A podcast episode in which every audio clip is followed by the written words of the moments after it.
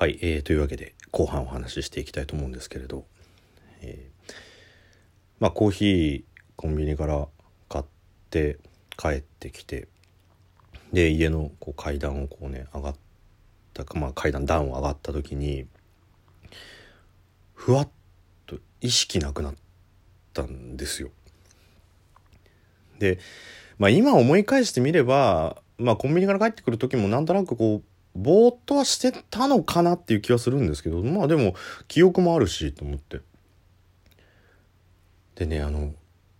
その一瞬こうすごい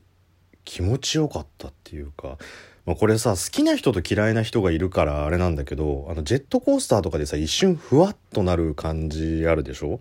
ちょっとあれに近い感じ。僕あれ嫌いじゃないんで。であの一瞬 G を感じなくなるようなあの感じにこうふわっとなった次の瞬間にもう次の瞬間体が後ろに傾いてるのが分かるんですよ。であやべっていう時にコーヒーも一緒にこうすっぽ抜けるからあやべコーヒーがって思いながらこう後ろに倒れてったんですね。で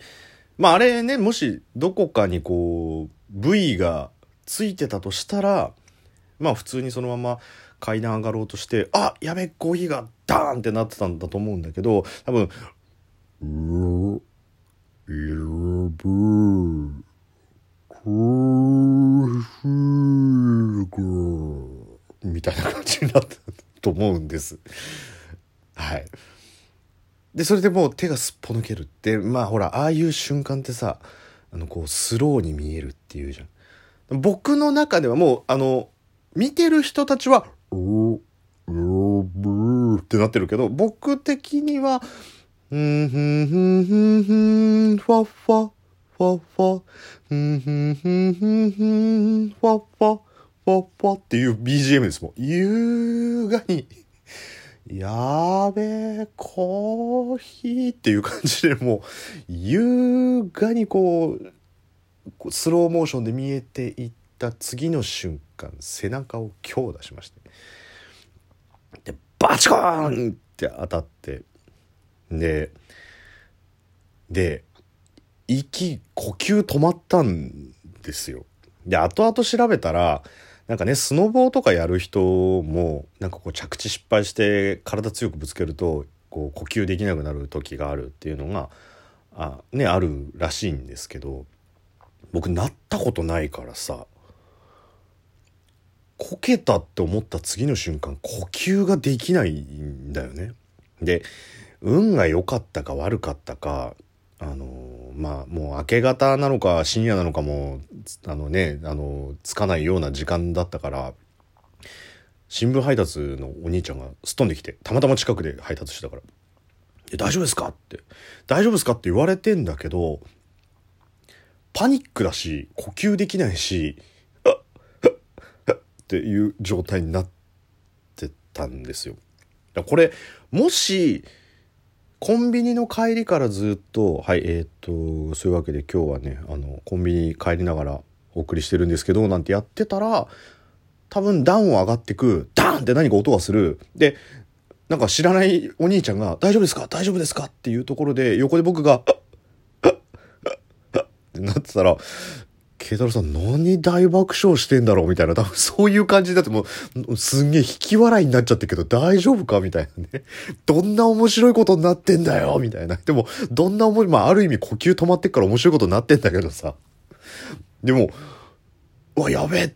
て思って。で、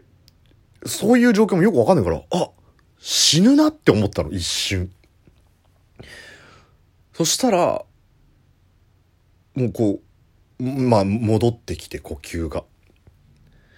もうもうちょっと時間の感覚わかんないけどまあそんな多分数秒のことなんじゃない？だって数分のことだったら死んでるはずだからさ。だからで「大丈夫ですか?」って言ったら「あ大丈夫です」っつってとりあえずね呆然とこうしゃがみ込んでるというか倒れ込んでるというかっていうとこか起き上がろうと思ったらとりあえずめまいもしないし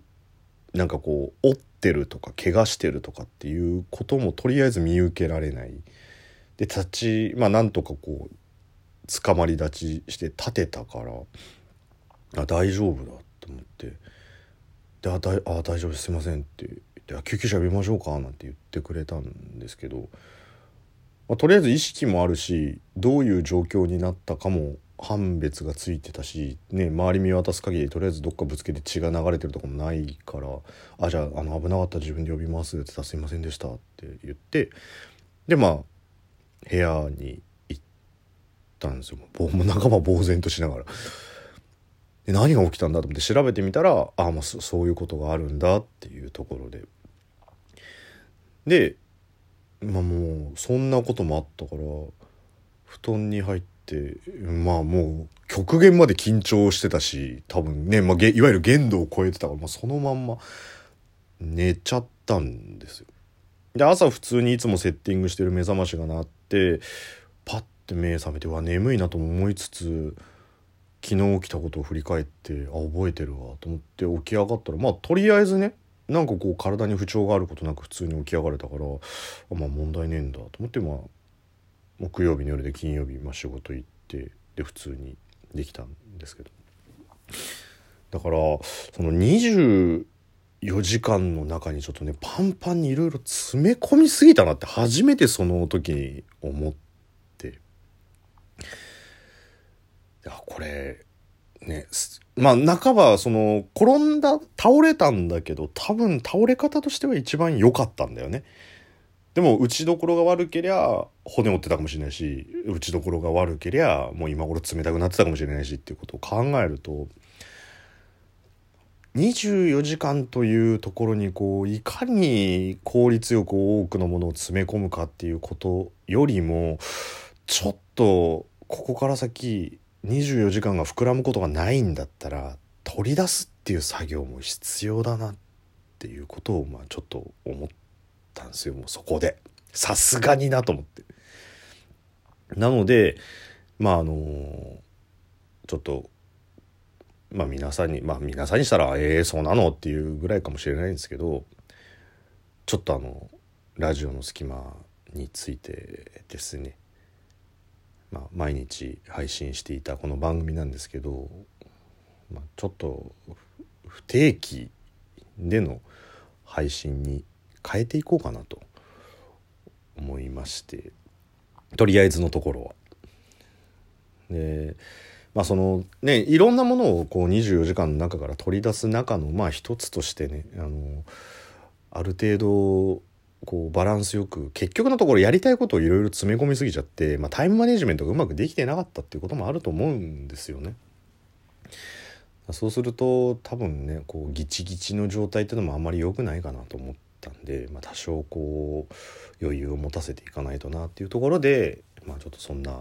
ご報告をねまあ別に「ほんそうなの?」っていう方がまあほとんどだと思うんですけどまあ1人2人なんか毎日聞くことを楽しみにしてますっていう方がもしいたとしたらちょっとまあご迷惑をおかけするなっていうところもあるんでね、えー、まあ、ちょっとそのご報告っていうところと。でたまたまね仕事でこう人前で話すことがあった時にふとこうその中の参加者の人にどうどうやって話したらいいんですかとかねなんかどうやってネタ見つけるんですかみたいなまるであのラジオトークみたいな質問されたことがあったんでああそういうことを思ってる人もいるんだっていうのを考えた時になんかねこうなんかこう僕がいいとか優れてるとか全く思わないんですけど僕の観点からのこう話し方とかねネタの見つけ方講座みたいなのもやったらちょっと面白いかななんて思ったりもするんですけど。なので、まあ、ちょっとねこう、まあ、とりあえずはまずその24時間とパンパンに詰まった袋から取り出す作業っていうのをやっていこうかなと思うのと。まあね YouTube よりは手軽にできるとはいえやはりこう話すこと考えたりとかね少なくとも最低でも12分間っていうところはこう時間がしょあの要するっていうことだったりとかするとまあちょっとそれが厳しかったりしてただまあその消えるっていうわけじゃないのでねその皆さんとの接点の持ち方を